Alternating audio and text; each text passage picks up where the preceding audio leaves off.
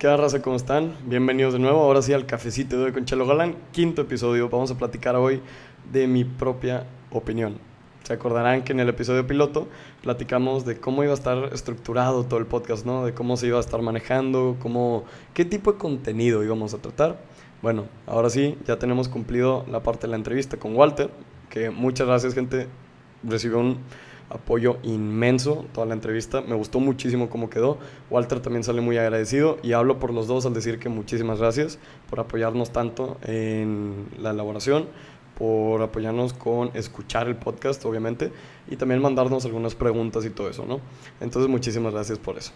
Y segundo, pues ya hablamos de temas como mindfulness, ya hablamos de YouTube, ya hablamos de Sudán, Hablamos también este, de la creatividad, que también ese episodio de mis favoritos, la neta. Si no los han escuchado, ahí están en Spotify, en cualquier plataforma que uses para los podcasts. Pero ahí están, no se van a ir a ningún lado. Este, muchísimas gracias también por escuchar esos. Y a lo que voy es que ahora con este episodio vamos a cumplir con la tercera parte del contenido del cafecito de hoy. Y es que en esta ocasión vamos a estar platicando, como les dije al inicio, de mi propia opinión. Vamos a hablar de lo que yo opino respecto a un tema en específico. En este tema en específico, en este caso, va a ser el odio.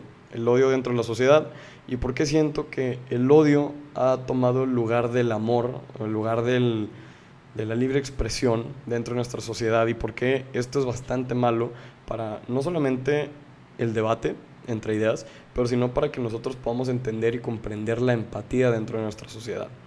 Y finalmente, antes de iniciar con todo esto, quisiera darles a los que están viendo esto en YouTube, así es, ahora ya hay canal de YouTube del cafecito de hoy.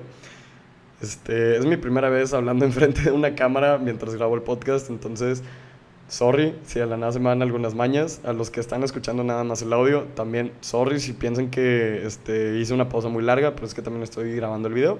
Entonces prometo hacerlo mejor a partir de ahorita. Pero mil gracias si lo estás viendo en YouTube, mil gracias si lo estás escuchando también. Así que ahora sí, bienvenidos al quinto episodio del Cafecito de Conchelo Galán. En esta ocasión vamos a platicar del odio en la sociedad. Así que pásale a lo barrido, ponte cómodo, agarra tu cafecito de hoy porque hoy vamos a platicar del odio.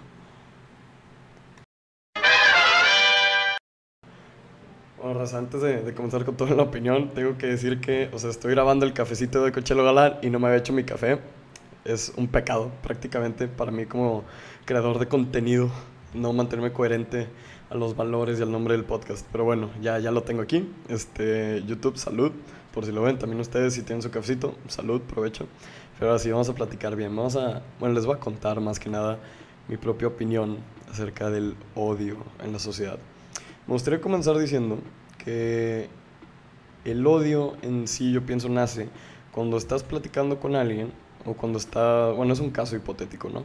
Pero cuando estás hablando con alguna persona y te das cuenta que esa persona no comparte las mismas ideologías, los mismos pensamientos políticos, las mismas, este, ¿cómo decirlo?, inclinaciones morales o valores, si lo quieres ver así, que tú tienes. Entonces, quisiera nada más decir la palabra odio en sí para mí significa ese altercado de opiniones, ese decirte, o bueno, darte cuenta que una persona más no comparte tu misma opinión, pero la diferencia entre ser tolerante y ser una persona que odia es que el tolerante a lo mejor acepta que existan otras perspectivas aparte de la suya. En ese caso, pues el que odia, digamos que no, no las acepta. Por algo de ahí sale, la, de ahí sale el odio en, sí, o sea, es la generación de odio. Cuando una persona no acepta y comienza a hacer actos de odio, es decir, que empieza a promulgar este, que su perspectiva es la mejor porque él piensa que sí, porque sus creencias le dicen que sí. Ah, súper mega paréntesis aquí. Cuando digo creencias, no me refiero a creencias religiosas, me refiero a creencias morales o filosóficas, si lo quieren ver así. Este, por el hecho que no quiero hablar mucho de religión porque sé que es algo muy importante para muchos de ustedes y siento que es un territorio bastante delicado para pisar. Pero bueno, cierro paréntesis. Cuando una persona tiene creencias morales diferentes a las, a las que tú ya tienes, pienso yo, se genera más fácil el odio porque voy a dar un ejemplo pesado. Vamos a hablar un poquito del aborto, se los voy a citar. Yo personalmente apoyo la idea que se legalice el aborto, pero no lo haría yo, yo no quisiera abortar, no quisiera que mi esposa en algún futuro abortara, porque siento que moralmente es incorrecto asesinar a alguien.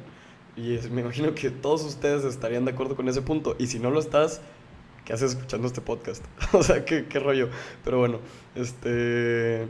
No, obviamente es broma, pero sí, este, espero que todos estén de acuerdo que asesinar es algo completamente inmoral. Este, obviamente, luego te pones a preguntar de que, bueno, tiene de que sus consideraciones, por ejemplo, ¿matarías a Hitler? O sea, son cosas más pesadas. Pero bueno, este no es el tema. Ahorita no estamos hablando de, de la moralidad de asesinar porque pues al fin y al cabo asesinar es quitar la vida y yo pienso que la vida es lo más bonito que tiene este mundo. Entonces, vamos a platicar del odio en verdad. Yo en la cuestión del aborto quiero manejar una perspectiva objetiva. Mi moral me dice que es completamente incorrecto asesinar a alguien y estoy moralmente, ¿cómo decirlo? Moralmente comprometido a esa cláusula. El famoso de no asesines a nadie, es que vienen los mandamientos, que ha estado indoctrinado, por decir, en nosotros, y no de manera negativa, sino que bueno, que no nos, no nos estamos matando, que bueno. Este, es todo un tema, porque en qué momento se vuelve asesinar a alguien algo moralmente correcto. Y es aquí donde el aborto se vuelve una nube gris de perspectivas, porque del otro lado las personas pro vida pueden decir que, oye, es que moralmente es incorrecto asesinar. Y una persona pro-choice, una persona pro-decisión o pro-legalización, como les quieras llamar, te van a decir que es moralmente correcto en dados casos. ¿Y cuáles son esos dados casos? Muchas veces se cita el caso de qué pasa si una mamá está en peligro de morir al dar a luz. Bueno, ahí ya es una cuestión médica más pesada y que se tiene que tomar en consideración de vista de un experto. Y eso es mucho más difícil de entender siendo nosotros no expertos en el área de la medicina y de la ginecología, obviamente. Entonces, ¿a qué voy con esto? Quiero hacer notar rápidamente que las perspectivas A, la pro-legalización, y la perspectiva B, eh, pro-vida, tienen bastante cosas en común. Quieren tener un estándar moral por el cual decidir y debatir acerca de este tema. Y eso es lo que lo hace tan complicado. Ahora, vamos a unir un poquito el tema del odio. ¿En qué momento es un debate sano, un debate y un diálogo sano, en el que se convierte en una plática de odio y en un debate odioso? El odio, como decía al principio, nace cuando una persona batalla o se le dificulta ver el lado moral de la toma de decisiones de otra persona. Es decir, si yo como pro-choice, pro-decisión, este, tengo un amigo que es pro-vida y le empiezo a decir, oye, es que no deberías de meter esas creencias, oye, es que no, no siento que tengas ese, ese scope, no se deba de meter en este tema político, pues ya estoy diciéndole por qué no estoy de acuerdo. Pero si mi amigo pro vida, no puedo decir que todos los pro vida lo hacen, obviamente estoy dando ejemplos nada más inventados, no es una generalización, atentos ahí. No estoy generalizando nada. Es un ejemplo que me estoy construyendo ahorita. Si mi amigo que es pro vida me empieza a decir, es que Chelo, eres un asesino, ¿cómo es posible? Este, yo pensaba de ti de mejor manera. Este, no puedo creer que tú como persona que trabaja en NNN, este, que te tenía en alta estima, andes pensando esas cosas, maldito asesino, no lo puedo creer. Obviamente, obviamente, cuando un amigo te dice eso, tú te sacas de onda, porque estás así como que, oye, bro, este, somos compas después de todo, ¿no? O sea, es nada más un tema político y pues nos gusta opinar sobre esto. Y eso es lo que le da la cabilde al odio. Cuando tú te pones en el punto de que mi argumento es el único que existe, que, mi, mi, argumento es el único que existe, perdón, le pega al, al filtro, este, te vas a dar cuenta que es más probable para que tú como persona generes o busques proponer tu punto frente al de los demás. Una persona, por decir otro caso, que apoya el, no sé, la condena de muerte. Una persona que apoya la condena de muerte llega y oye, es que está perfectamente bien que condenemos a las personas que hayan hecho bla, bla, bla a morir. Porque ahí esas personas violaron códigos de ética y de justicia que no debieron de haber hecho, que dañaron personas y la única manera de que se resuelvan o se comprometan con sus pecados es que sean asesinados. Es que experimenten la muerte tal como que ellos hicieron algún, algún daño mayor a la muerte. Pues a lo mejor tiene sentido. O sea, si te pones a pensarlo, tiene un poquito de sentido de que por qué la gente empieza a ver así. Y es que es a través de este argumento, no tan polarizante, como el aborto, obviamente, porque el aborto es el principal tema controversial, no importa dónde busques. Aquí en Estados Unidos, Arabia Saudita, Japón, donde sea, siempre va a ser el más, el más controversial. Hay que entender, hay que empezar a comprender por qué el lado A y el lado B tienen diferentes perspectivas.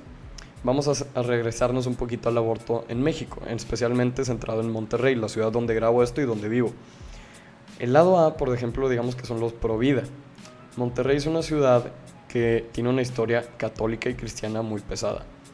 Decía que no me iba a meter mucho en la religión, pero hay que hablar un poquito de historia. No voy a cuestionar dogmas y no voy a decir que estás bien o mal. Voy a decir que hay un punto de vista católico y cristiano y la ética de muchas personas y el código de ética y moral de muchas personas tiene una base bastante fundamentada en los valores cristianos y católicos. Y esos son hechos, son cosas que tú mismo te das cuenta. Ahora, ese es el contexto del lado A. El lado B, por el otro lado, a lo mejor son personas que piensan decir, o perdón, que piensan tener un pensamiento más moderno, más liberal, más progresista, esto entre comillas, este, porque ellos buscan salvaguardar los derechos de las demás personas, que es una misión bastante justificada. O sea, ¿quién no quiere asegurarse que tu tu vecino tenga los mismos derechos que tú. Bastante bien, o sea, tiene lógica, ¿no? Tanto el lado A tiene bastante lógica porque son valores que ya fueron adoptados por la sociedad y el lado B está intentando cambiar algunas cosas que ellos no ven como buenas o que sienten que, que violan, perdón, que violan los derechos humanos de alguna otra persona. Ahora, a lo mejor ya los confundí mucho con postura A y postura B. Vamos a introducir, y a lo mejor los confundo un poquito más, la postura C. ¿Qué hay con la postura C? Bueno, la postura C es adoptada por esas personas que quieren ver las cosas objetivamente, que quieren buscar los hechos. Es decir, personas que se quieren informar lo más posible sobre un hecho y buscan la tierra común para el lado A y el lado B. El lado C lo podemos ver como el lado central, si es que se puede decir eso, es más como un punto central. Si el lado A dice que X y el lado B dice que Y, el lado C va a decir Z y va a intentar proponer adoptar las cosas buenas de A y adoptar las cosas buenas de B. Y ahora, ¿cómo se puede mover esto dentro del aborto? ¿Cómo se puede mover esto dentro del, por ejemplo, el caso que salió hace poco, hace una semana más o menos, con la influencer que no me acuerdo de su nombre, que andaba diciendo mil cosas negativas, obviamente, sobre la comunidad LGBT. ¿En qué punto estos temas pueden llegar a construir un punto central C? ¿Cómo podemos construir el punto objetivo C? Y es aquí donde voy a meter mi opinión. Vamos a centrarlo mejor en, en lugar del aborto, vamos a centrarlo en lo de la comunidad LGBT y el odio que han recibido últimamente. Del lado A tenemos la comunidad LGBT, la comunidad LGBT que quiere ser aceptada dentro de la sociedad, que en mi opinión deberían de ser aceptadas porque son personas y no importa qué orientación sexual tengan, deberían de tener los mismos derechos, esa es mi opinión personal. Y el lado B son las personas que no quiero decir homofóbicas, pero las personas que rechazan que la orientación de género es algo que deban de aceptar dentro de su misma sociedad. No sé si me expliqué no es, o sea, si lo quieren ver en con peras y manzanas, son las personas que dicen, uh, LGBT sí se arma. Y las personas que dicen, LGBT, mmm, tengo mis dudas. Ok. Vamos a intentar ser la persona C. Vamos a intentar ser ese observador neutro que busca el punto medio entre A y B. El punto A. La comunidad está buscando derechos están buscando ser aceptados dentro de la sociedad y están intentando conseguir los mismos derechos que todos tenemos. Eso ya lo sabemos. La comunidad B dice que no se puede porque a lo mejor el contexto histórico-social de Monterrey o el solo sistema biológico dice que no se vale. Ok, hay muchos argumentos. Tanto el A y el B pueden tener argumentos bastante factibles, bastante buenos y bastante objetivos que te digan cifras científicas, tal como que el que exista especies este, que sean parte de la comunidad LGBT, por decir, hay algún tipo de especie de pez que no solamente son géneros binarios, o bueno, sexos binarios, sino que también hay fluidos, como hombres que buscan tener contacto sexual con hombres, bueno, con machos buscando contacto sexual con machos, y hembras de la misma especie de peces buscando contacto sexual con hembras, y viceversa, también hembras y machos, machos hembras, macho macho, o sea, hay un chorro de cosas. Pregúntenle a los peces, yo no sé tanto. La cosa es que hay muchos argumentos de ambos lados que tienen bastante peso, como decía. Vamos a intentar formular el punto objetivo C. Si nos vamos al extremismo del punto A, vamos a encontrar personas que dicen que solamente por ser parte de la comunidad LGBT deberían de tener los mismos derechos, deberían tener libertad de expresión, deberían de tener etc, etc, etc. Y claramente, ok, está bien, pero la forma en, lo que, en la que se expresan, sea con protestas que perjudican el orden social, sea con... Ay, no digo que las marchas Pride perjudiquen el orden social, para nada, pero me refiero a casos isolated, casos, ¿cómo decirlo?, este, más cerrados, que no representan toda la comunidad, porque eso es el extremismo, son extremos, casi no pasan, pero cuando pasan generan mucho ruido. Entonces, de la comunidad A, de la comunidad LGBT, tenemos casos de gente que dice, no, pues yo me voy a vestir como quiera, yo voy a estar haciendo nene, nene, nene, que a lo mejor las personas del lado B, o sea, las personas que rechazan este punto de vista, dicen que, oye, eso no es natural, eso no está padre, me siento incómodo. Y ok, pues hasta cierto punto también es sus propias experiencias subjetivas. Y aquí quiero meter un concepto filosófico que dice que el lenguaje, tanto corporal como hablado, es imposible de comunicar eficientemente es totalmente imposible que el 100% de lo que tú querías decir con tus palabras, eso incluye las palabras que yo estoy diciendo, sean interpretadas a la manera que tú querías dentro del contexto del habla. Es decir, si yo tengo a ustedes como audiencia, ustedes me van a estar escuchando y a lo mejor están interpretando cosas que yo no pensaba que iban a interpretar, lo cual es totalmente plausible, se puede suceder. Entonces, entendiendo que tenemos una barrera del lenguaje, entendiendo que tenemos un conflicto ideológico entre LGBT y personas que no apoyan ese lado, vamos a intentar formular ahora sí el lado C. Una persona puede llegar y no importa su creencia religiosa, aquí tengo que hacer ese paréntesis rápido, sin importar su creencia religiosa, diga, ¿sabes qué? Tienes razón en estos puntos y yo me equivoqué en estos puntos. Y la clave en formular el punto C es aceptar exactamente lo último que dije en esa oración, aceptar que nos equivocamos. Si aceptas tus equivocaciones, tanto en argumentos como en hechos, como en acciones, es mucho más fácil para que tú y yo lleguemos a un acuerdo mutuo y estemos en mutuo respeto. Sin el respeto no hay debate y sin el debate no hay progreso social. Entonces, si queremos lograr un cambio social, tenemos que debatir. Por ende, para debatir tenemos que respetar tenemos que ser más empáticos, tenemos que ser más escuchadores, si se puede decir eso. Tenemos que ser más personas abiertas al cambio, a otras interpretaciones, a otras perspectivas. Yo personalmente tengo mi set de creencias morales, de creencias religiosas, de creencias espirituales, pero eso no significa que yo tengo todo el derecho para invadir esa misma capacidad que tiene alguien más para formular su misma interpretación del mundo. ¿A qué voy con esto? Vive y deja vivir. Si no te gusta que a ti te digan que estás incorrecto en una parte, no vayas corriendo con otra persona en palabras comúnmente ofensivas para decirle, oye, es que tú estás mal por... Como tú me dijiste que...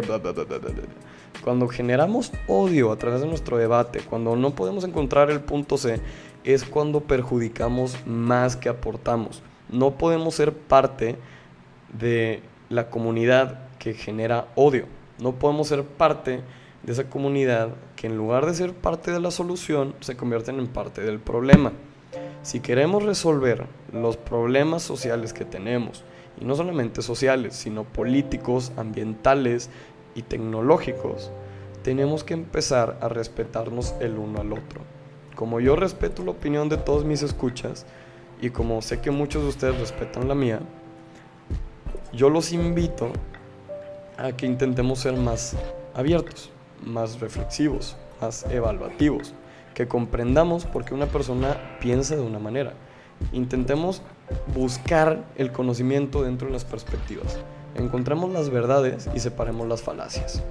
Si encontramos la verdad dentro de los argumentos, vamos a poder darnos cuenta de cuándo algo tiene razón y cuándo algo no tiene razón, cuándo tiene lógica y cuándo no, cuándo debería de ser totalmente aceptado y cuándo no.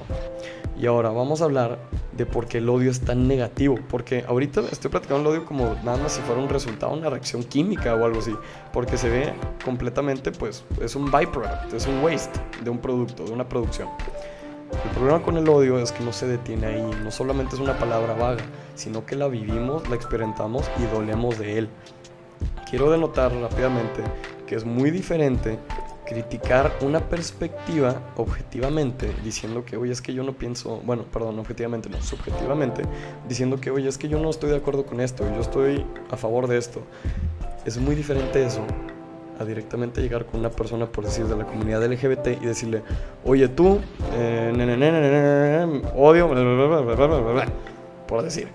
O sea, no, no quiero decir maldiciones porque luego me van a tachar de explicit en todos los podcasts y va a ser un problemota. Entonces, a lo que voy es, el odio solo genera más odio. Si queremos reemplazar el odio, no podemos responder con odio.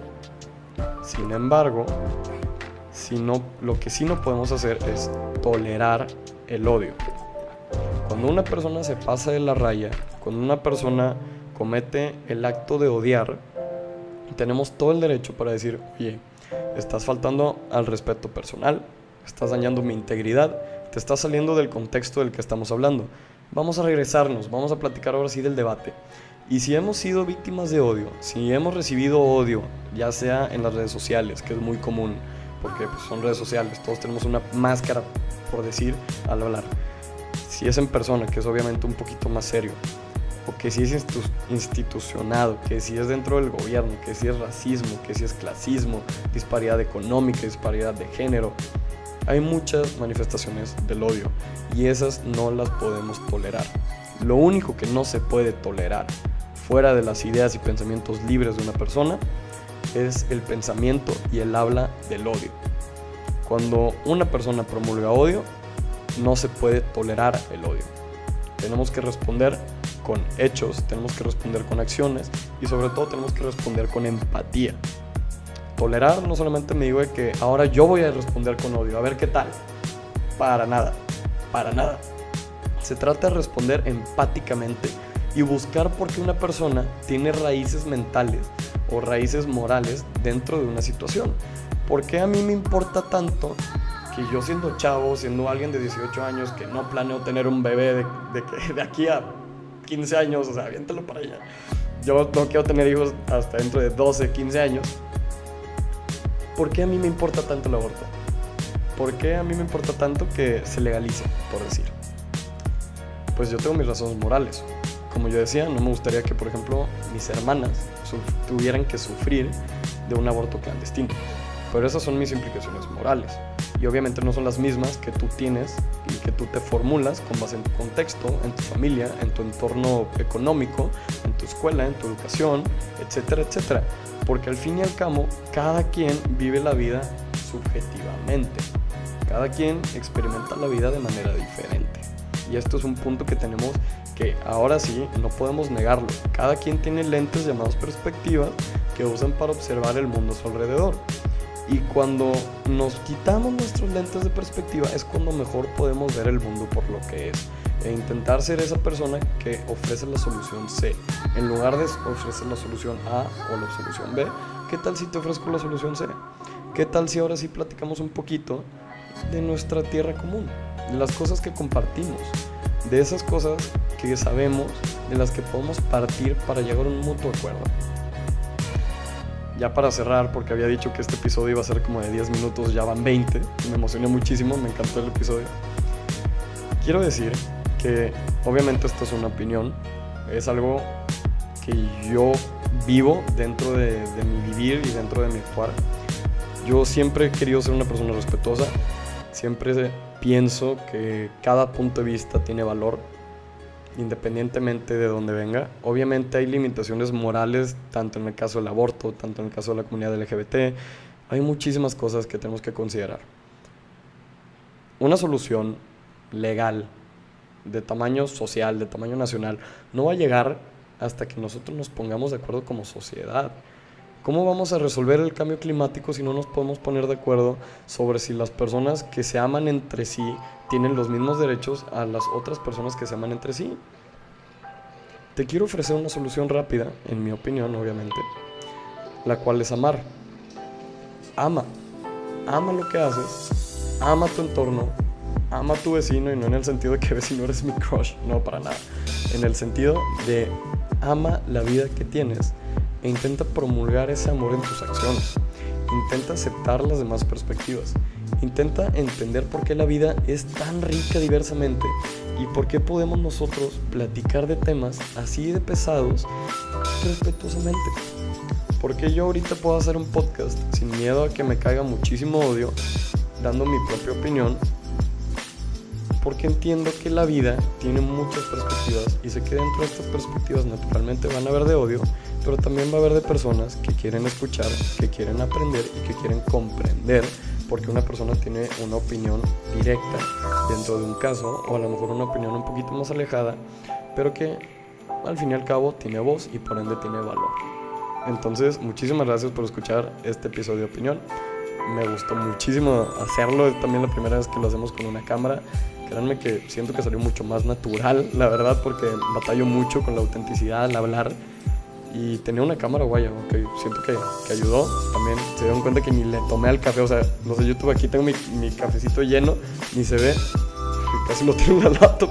Pero bueno, este, espero que les haya gustado, espero que lo hayan disfrutado, espero que comprendan también un poquito de mi, de mi punto de vista sobre esto. Sorry si piensan que fui un poco controversial, perdón si piensan que di algo para ofender, para nada, no es mi objetivo, obviamente. Yo me la pasé muy bien haciendo este habla. Necesitamos hablar, necesitamos hablar de estos temas naturalmente. Posteriormente en más episodios del cafecito probablemente podamos traer algún invitado para que dialoguemos sobre las diferentes perspectivas e intentar llegar a ser esa persona C dentro de la vida. Entonces ahora sí, muchísimas gracias por darte la vuelta al cafecito de Conchelo Galán. Yo lo disfruté muchísimo. Créanme que me la pasé con ganas dando mi opinión. Y espero que te haya gustado, espero que hayas aprendido un poquito más y que busques ser esa persona que da la razón C en lugar de ser esa persona que se va al extremo de A, que se va al extremo de B.